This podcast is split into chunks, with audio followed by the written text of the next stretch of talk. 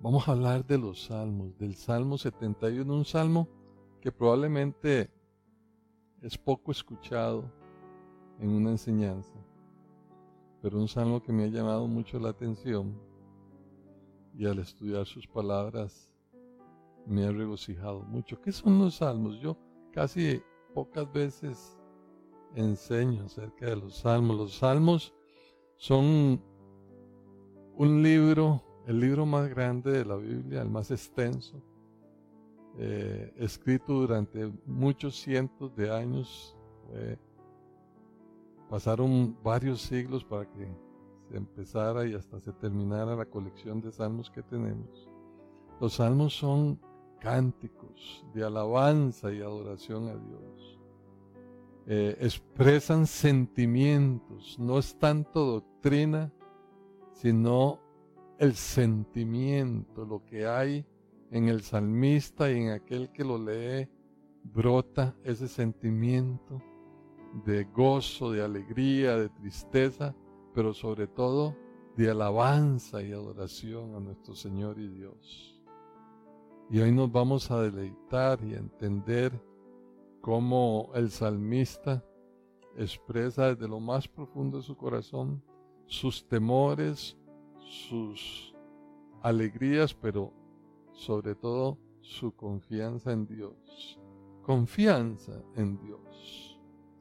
Esto es algo tan importante. La, la enseñanza que hoy vamos a hablar la he titulado Dios es mi refugio y mi esperanza.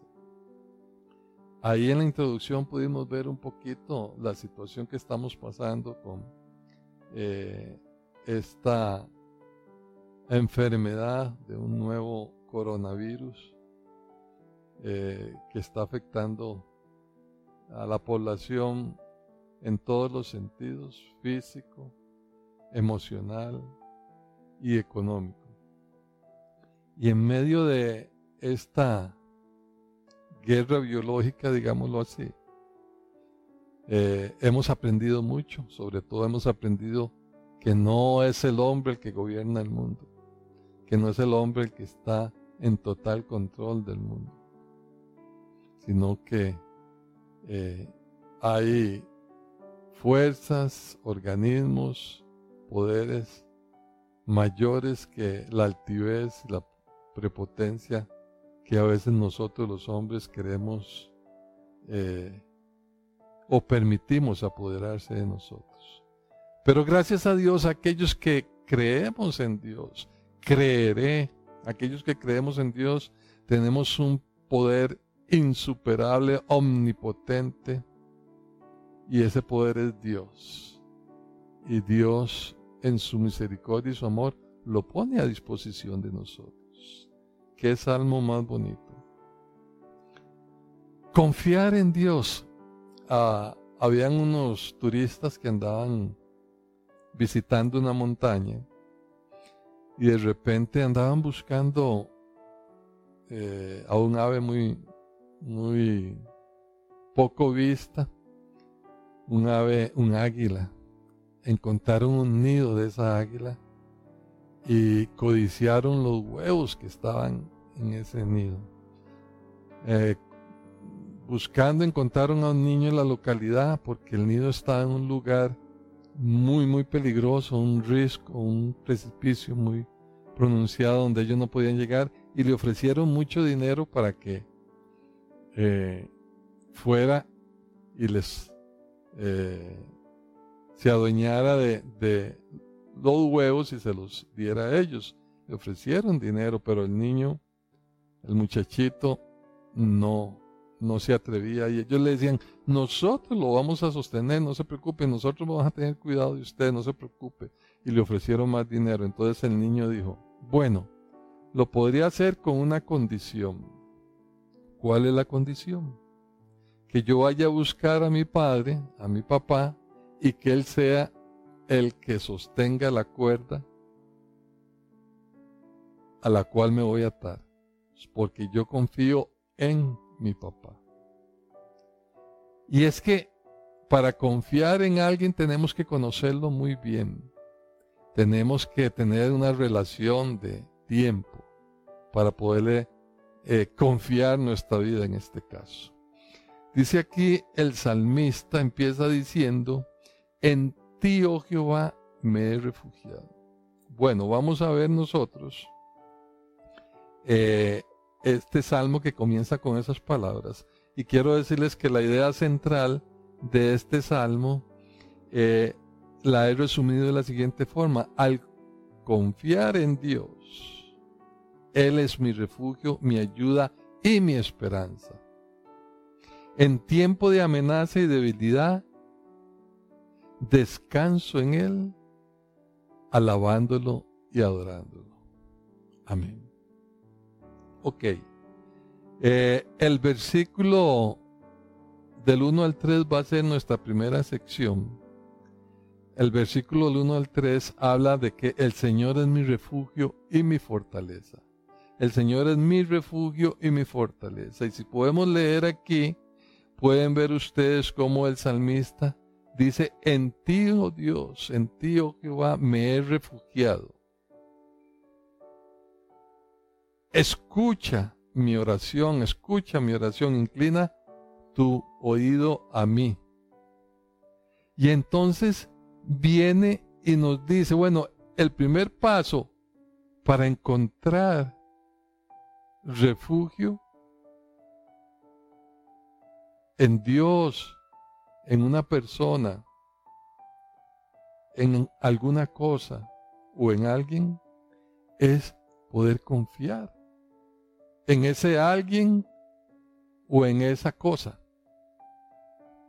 Usted no puede confiar en, en habitar en una casa muy mal hecha o al borde de un precipicio. Pero si su casa está muy bien cimentada, fortalecida, usted confía en que su casa le da seguridad.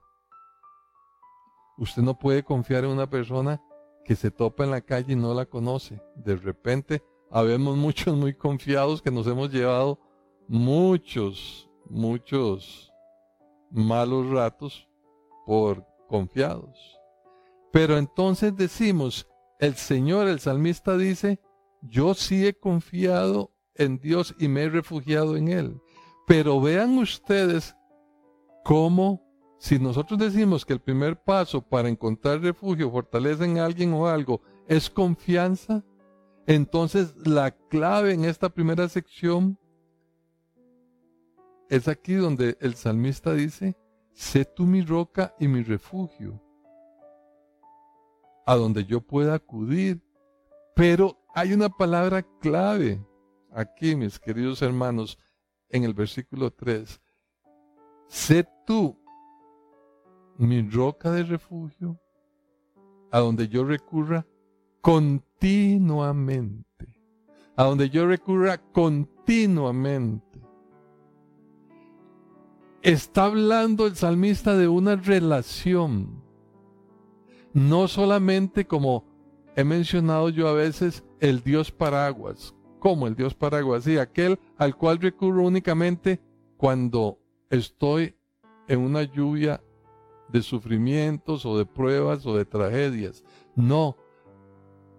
A donde yo recurra, sé tú mi refugio, a donde yo recurra continuamente, donde yo pueda encontrar la tranquilidad, la seguridad, para poder estar en una relación continua contigo, Señor.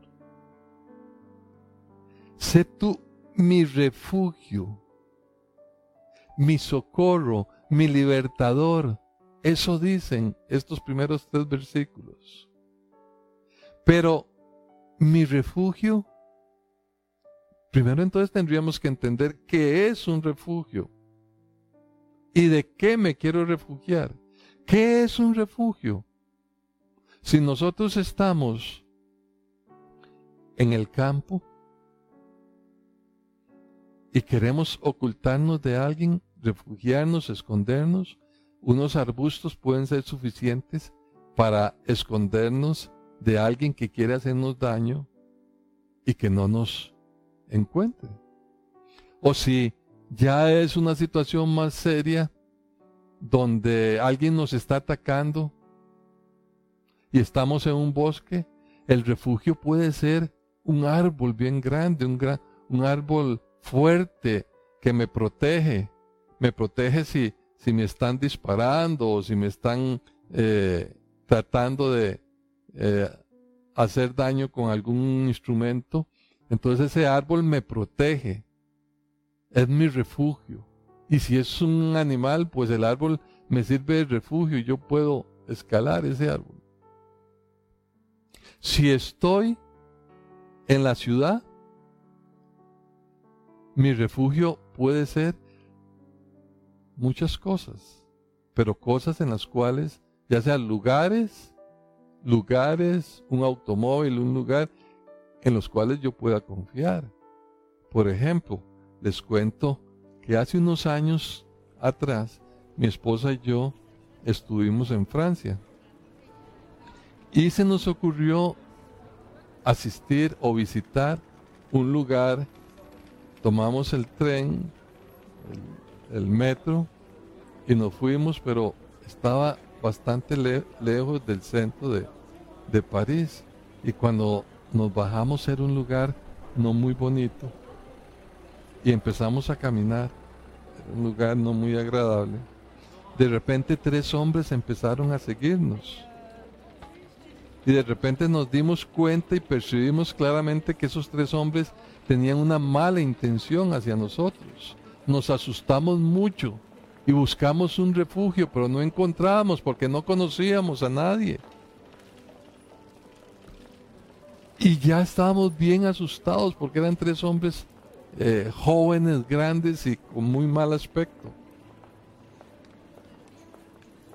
De, repente, gracias a Dios, vimos una farmacia y una farmacia representa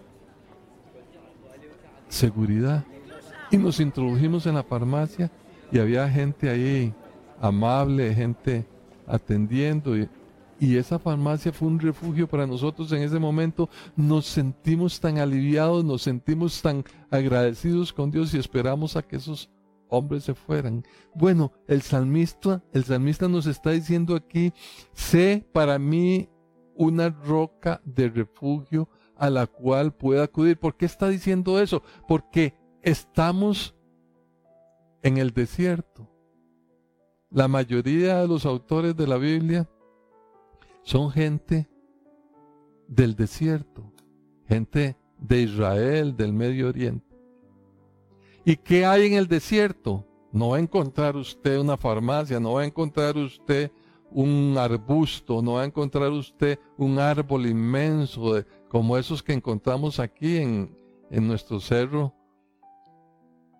más alto de Costa Rica, esos robles inmensos que nos podrían proteger. No, el salmista acude a lo que él tiene, a su paisaje más normal, una roca una roca en medio del desierto, un peñasco en medio del desierto.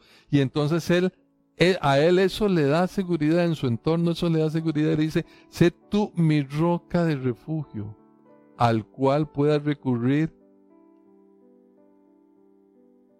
constantemente. Entonces un refugio es algo que nos da seguridad. Y, y le sigue diciendo, sé tú mi socorro, mi libertador. ¿De qué? ¿De qué? Bueno, mis queridos hermanos y amigos, en este momento es muy importante preguntarnos, ¿qué es lo que me amenaza? ¿Qué es lo que me da inseguridad? ¿Qué es lo que me provoca temor? ¿Cuáles son esos temores, esas inseguridades, eso que me hace sentir no seguro? tenemos que reflexionar. Para algunos será esta enfermedad, el coronavirus. Para otros será la falta de solvencia económica, la inseguridad económica, la inseguridad emocional. Porque para una gran mayoría el virus los está afectando más emocionalmente y económicamente que física o biológicamente. ¿Cuál es tu inseguridad? ¿Cuáles son tus amenazas? ¿De qué estás buscando refugio? ¿Por qué te sientes inseguro? es que no recurrimos constantemente a nuestra roca de refugio. Porque si tú recurres continuamente al Señor, si estableces una relación con Él, si lo conoces a Él, te vas a sentir seguro.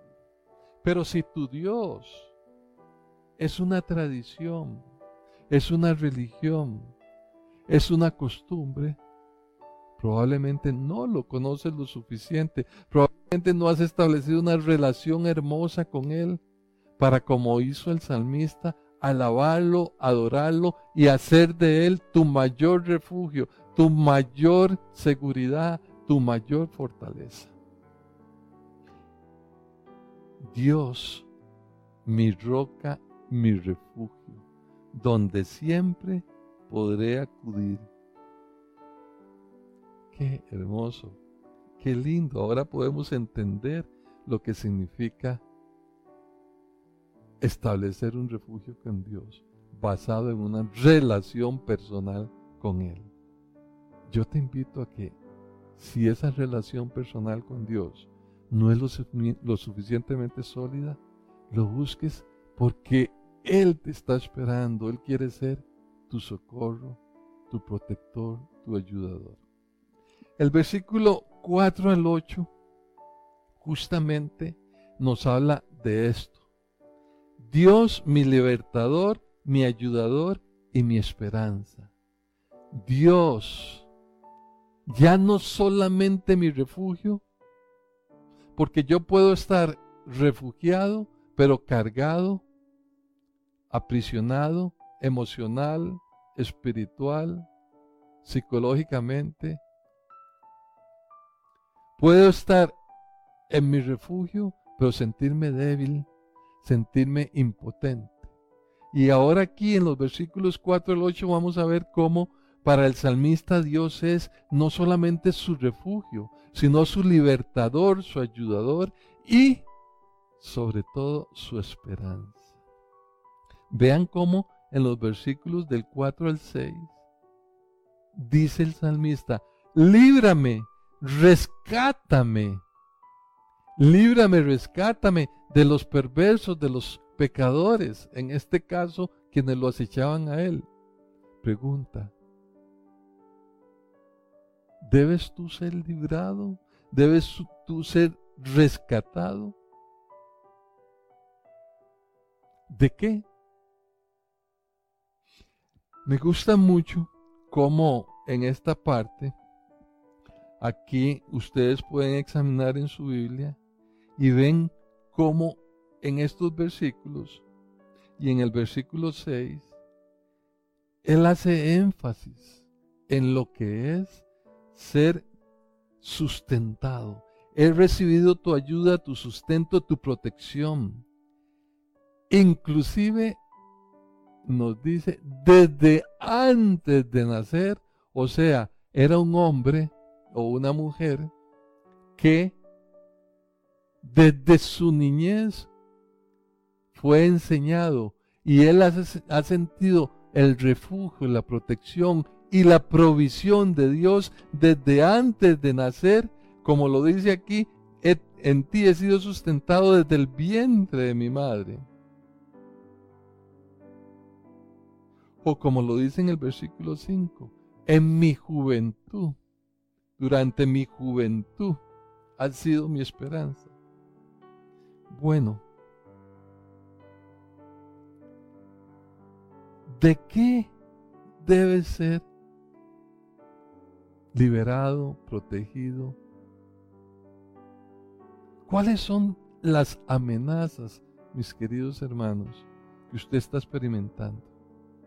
Quizás la mayor amenaza que podamos experimentar es no haber encontrado esa relación con Dios que me permite disfrutar de todas las virtudes que Él tiene y que me ofrece para darme esa seguridad, para hacer que ese refugio sea una realidad en mi vida.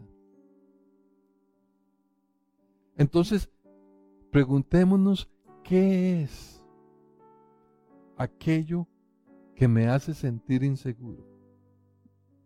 Y aquí, después de que el salmista dice, tú me has provisto y me has protegido desde mi niñez, desde antes de nacer, durante mi juventud, ahora, hoy, dice, tú eres mi esperanza.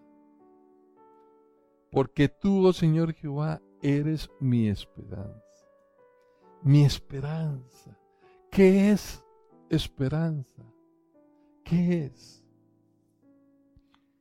La esperanza nos genera una voluntad de vivir que produce una fuerza increíble en nosotros. Se han escuchado testimonios de enfermos con enfermedades terminales como el cáncer que han logrado vivir muchos años porque se han llenado de esperanza y de motivación para continuar compartiendo con sus seres queridos. Mujeres que han sido maltratadas, agredidas y abandonadas por hombres despiadados y que llenas de esperanza han logrado salir adelante se han llenado de fuerza y han levantado y sostenido a sus hijos, les han dado educación, los han formado para poder tener una vida mejor. Y esas fuerzas solo las han logrado con esperanza.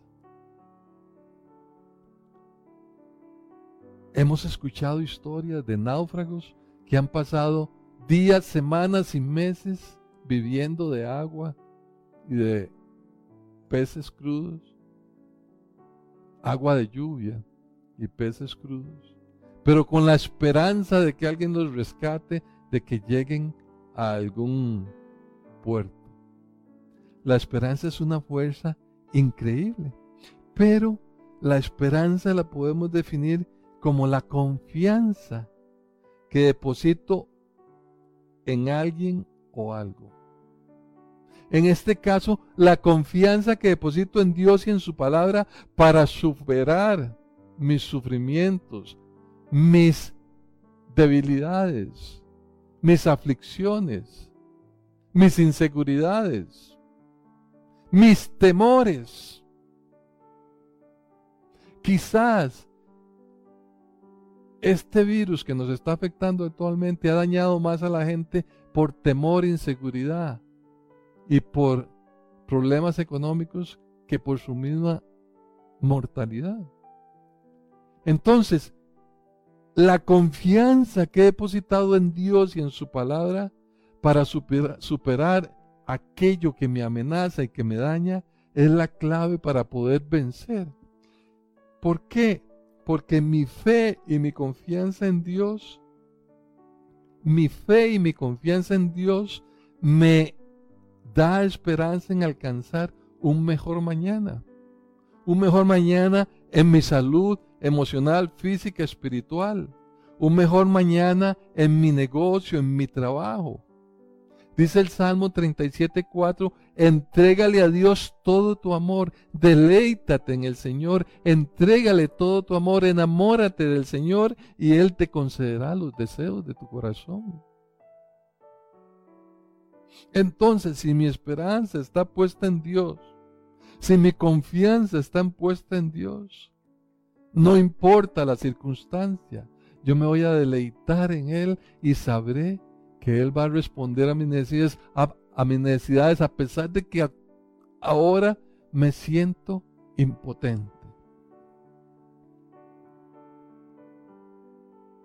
En el versículo 7 y 8 pueden ver ustedes aquí, mis queridos hermanos, que el salmista dice algo muy importante.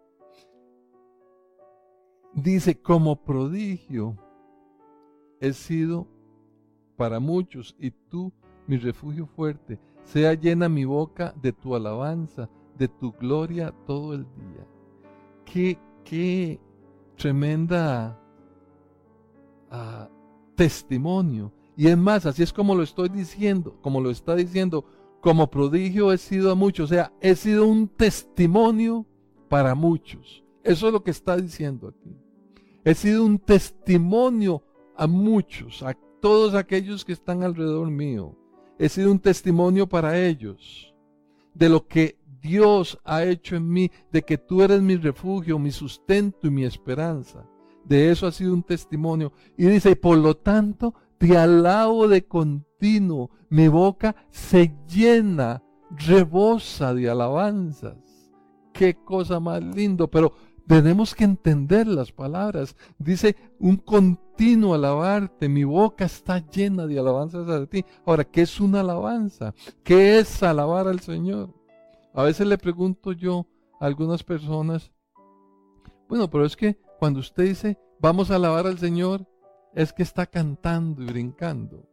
Y cuando dice vamos a adorar al Señor, es que está quieto y en reposo. Bueno, pero ¿qué es alabar al Señor? ¿Qué es adorar al Señor? Alabar al Señor es el acto de reconocer, el acto de reconocer, proclamar, expresar, anunciar, reconocer y proclamar, expresar y bendecir las virtudes de Dios.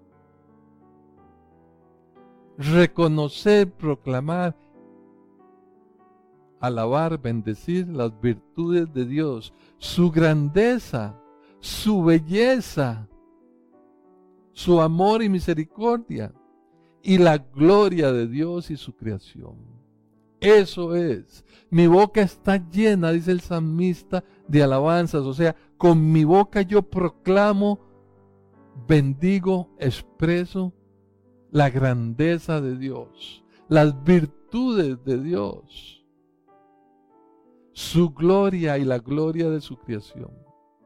Y entonces expresamos con nuestra boca el gran agradecimiento que tenemos por medio de alabanzas, de expresiones de la grandeza y las virtudes de Dios. Es eso lo que está diciendo en el versículo 7 y 8 y el testimonio que nos está dando es que Él anuncia las grandezas de Dios por medio de la alabanza. Ahora, viene la parte quizás donde el salmista da la razón por la cual está escribiendo este salmo. Para comenzar, es un hombre o una mujer ya adulto, ya mayor, como decimos nosotros, ya entrado en canas, acercándose tal vez a la tercera edad, donde las fuerzas empiezan a disminuir, donde la autosuficiencia empieza a reducirse, y como decía el apóstol Pablo, cuando era niño, cuando era joven, yo decidí a dónde ir, qué hacer. Cuando era joven, no me, pero cuando soy viejo, ya otros deciden dónde me llevan, dónde me ponen, dónde me traen. Y el salmista aquí está entrando a su vejez. Y entonces entra una etapa, como le he llamado yo al versículo 9 al 12, se siente amenazado en su impotencia.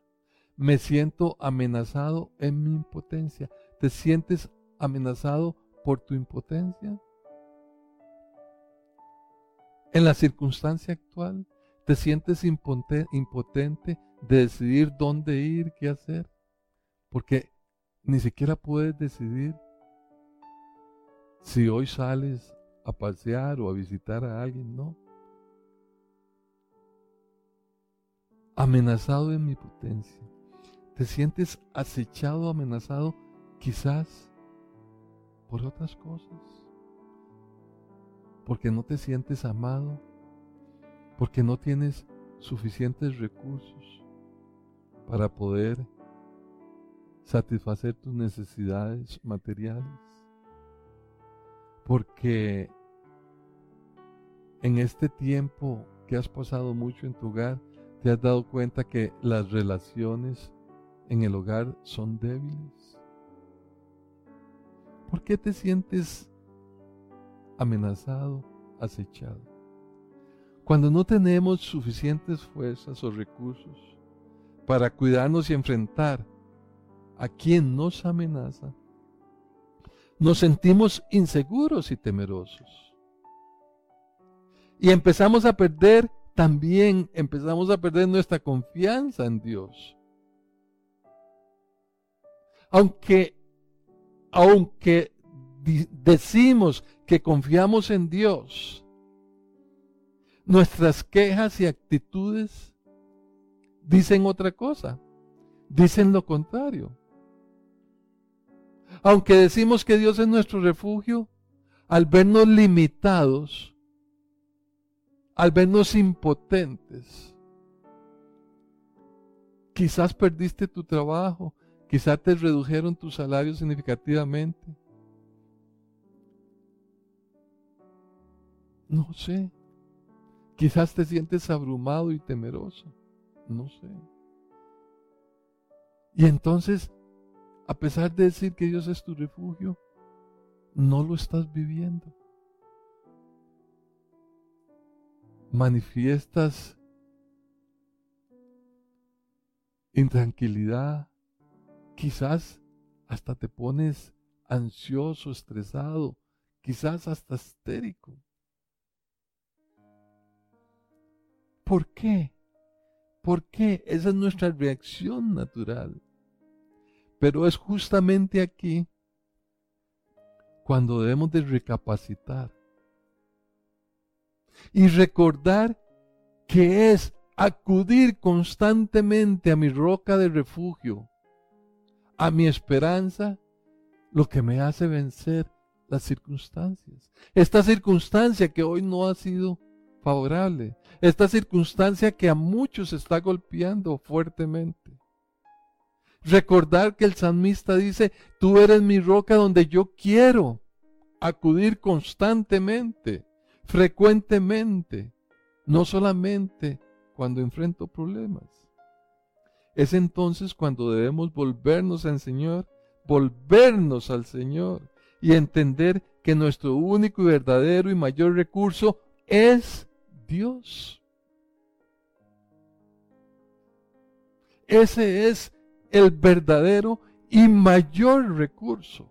Porque cuando lo alabamos, lo alabamos porque es omnipotente, porque es misericordioso, porque es amoroso, porque es un Padre cuidador de aquellos que se refugian constantemente en Él, de aquellos que tienen una relación de amor y de conocimiento constante en Él. Y yo te pregunto, ¿es Dios tu mayor recurso? Se te acabaron los ahorros. Se te acabaron los ahorros. Tuviste que vender el moto, la moto o el carro o, algunas cosas para poder subsistir. Eh, perdiste la confianza y la seguridad de tu trabajo perdiste hasta la seguridad de poder decidir qué hacer, dónde hacerlo, dónde ir. Pero tienes el mayor recurso disponible. Sin embargo, la pregunta es, ¿es Dios tu mayor recurso? ¿Lo es? ¿O Él es tan solo una tradición, una costumbre, una parte de cuando las cosas están bien. Pero si Dios es tu mayor recurso, entonces debemos de dar testimonio de ello, alabándolo de continuo. O sea, reconociéndolo y proclamándolo, anunciando sus bondades, su grandeza, su amor, sus misericordias y la gloria del Señor.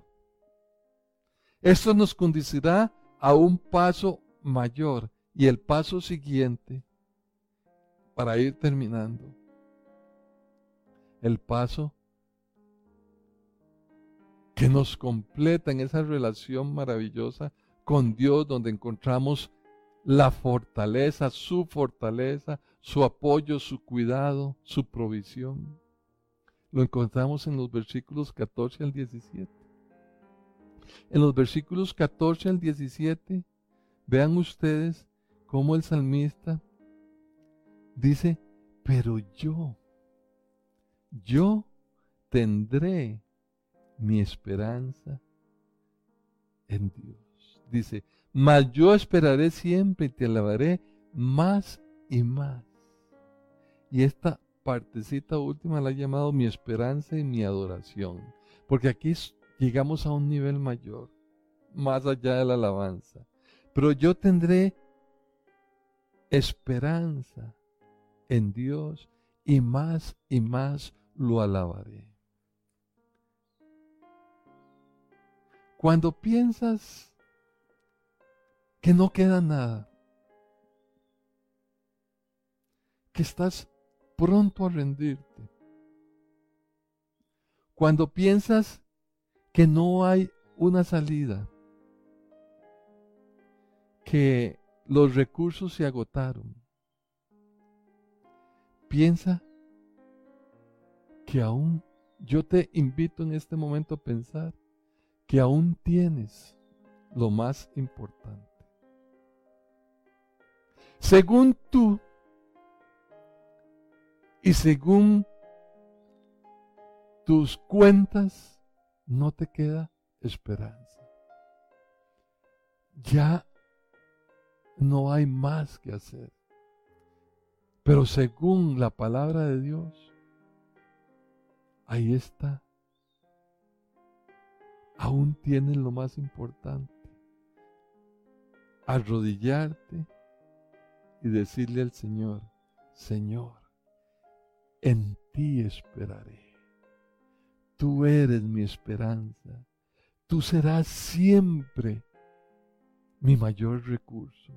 Te alabaré más y más y te adoraré. Aleluya. Te adoraré. Y así como vimos que la esperanza es, perdón, que la alabanza es el acto de proclamar, de reconocer las virtudes y la grandeza de Dios, tenemos que decir que adorar a Dios es el acto de expresar reverencia, respeto, honor, amor y obediencia Dios. Adorar es el acto de expresar, expresar con nuestro cuerpo, con nuestra mente, con nuestra boca, con nuestros labios, expresar reverencia, respeto, honor, pero también amor y obediencia Dios. Cuando adoramos a Dios, a veces las palabras no alcanzan. Y por eso, en el hebreo, la traducción de adoración es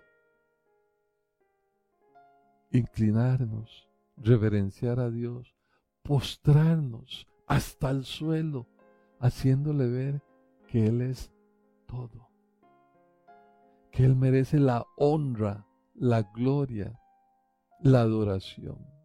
Cuando tú recurres a Dios y le dices eso, le expresas eso, le expresas que en Él esperarás, que Él es tu mayor recurso y tu mayor experiencia, entonces encontrarás tu verdadero refugio encontrarás tu verdadero gozo y paz. Ese gozo y esa paz que Jesús dijo, no la podemos entender, pero es verdadera. Esa relación con Dios. Señor, en ti esperaré, porque tú eres mi esperanza y tú eres mi Dios. Aleluya. Señor, proclamaré tu justicia, porque tu justicia es mi estandarte. Señor, proclamaré tu amor y tu esperanza, tu amor, perdón, y tu misericordia, porque tu amor y tu misericordia son mi esperanza. Señor, proclamaré tu verdad, porque en tu palabra he confiado, en tu verdad he confiado y en ti esperaré. Aleluya.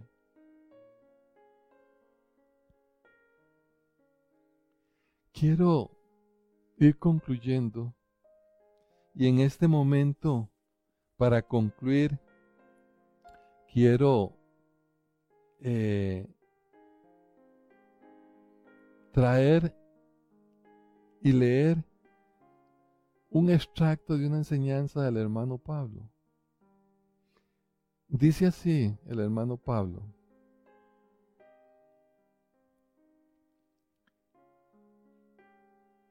Resulta que una joven estudiante alemana se accidentó en un pequeño avión en la selva amazónica. Ella dichosamente no murió y esta joven caminó por tres meses, caminó por tres meses en la selva amazónica, alimentándose de frutas silvestres y de las cosas que lograba encontrar. Hasta que finalmente, después de tres meses, encontró la civilización o encontró a alguien que la ayudó a llegar a la civilización. A esa voluntad indescriptible, a esa voluntad, a esa lucha indescriptible, férrea, de sostenerse en medio de la mayor adversidad, se le llama fe y esperanza. Esto no se debe simplemente a una muy fuerte voluntad. No, la voluntad humana no es suficiente. Más bien esto se debe a que la fe en Dios nuestro Creador y en Jesucristo nuestro Salvador produce el milagro que necesitamos. Ahora, ¿cuál es el milagro que necesitamos? Es mucho más que fuerza de voluntad. Es que esa fe y esa esperanza en nuestro Dios, esa fe introduce en nuestras circunstancias el poder de Dios. Vean lo que le estoy diciendo, hermanos. Esa fe, esa esperanza introduce, introduce en nuestras circunstancias el poder de Dios. El poder de Dios creador, omnipotente. Y en medio del dolor podemos encontrar esperanza. Como dicen, mientras hay vida, hay esperanza. Pero yo digo, y mientras confiemos en Dios, hay esperanza. Mientras permitas que tu refugio sea visitado frecuentemente cada día y tengas intimidad con el Señor, hay esperanza. No nos debemos dar por vencidos. Claramente dice el hermano Pablo aquí, Debemos clamar a Dios en medio de nuestra desesperación. Él solo espera oír nuestro clamor. La invitación del Señor es la siguiente. Vengan a mí todos los que están cansados y cargados, y yo los haré descansar. ¿Dónde está tu esperanza? ¿En tu trabajo? en tu negocio, en tus ahorros, en tu salud física? ¿O está tu esperanza en una relación íntima con Dios? ¿Está tu esperanza en conocer aquel en quien verdaderamente puedes confiar? Quiero terminar leyendo el pasaje bíblico de Romanos 15:13. Y este versículo con el cual quiero terminar dice así, le pido a Dios, fuente de esperanza, dice el apóstol Pablo, le pido a Dios, fuente de esperanza, que los llene por completo de gozo y de paz, porque confían en Él.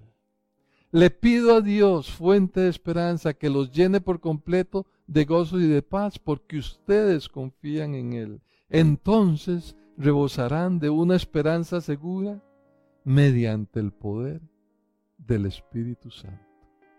Amén.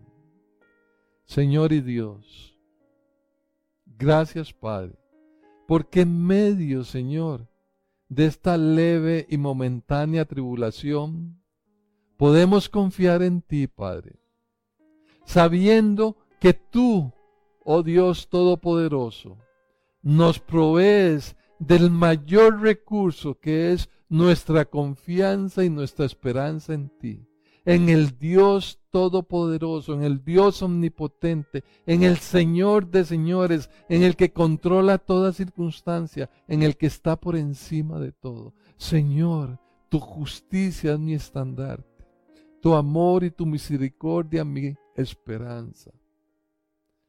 Y tu palabra me guía con tu verdad a saber, Señor, que si confío en ti, puedo esperar vencer esta y cualquier circunstancia, porque tú eres mi ayudador, porque tú eres mi proveedor, porque tú eres mi refugio, porque tú eres, Señor, la fuente de esperanza. Y puedo disponerla por medio del poder del Espíritu Santo en mí. Gracias, Padre. Gracias. En el nombre de nuestro Señor Jesucristo. Amén y amén. Mis queridos hermanos, que Dios los bendiga. Gracias. Estoy ansioso de verlos para poderlos abrazar, saludarles y expresarles mi amor y el amor de Jesucristo. Gracias mis hermanos. Si te gustó este podcast, compártelo. Así será de bendición para otras personas.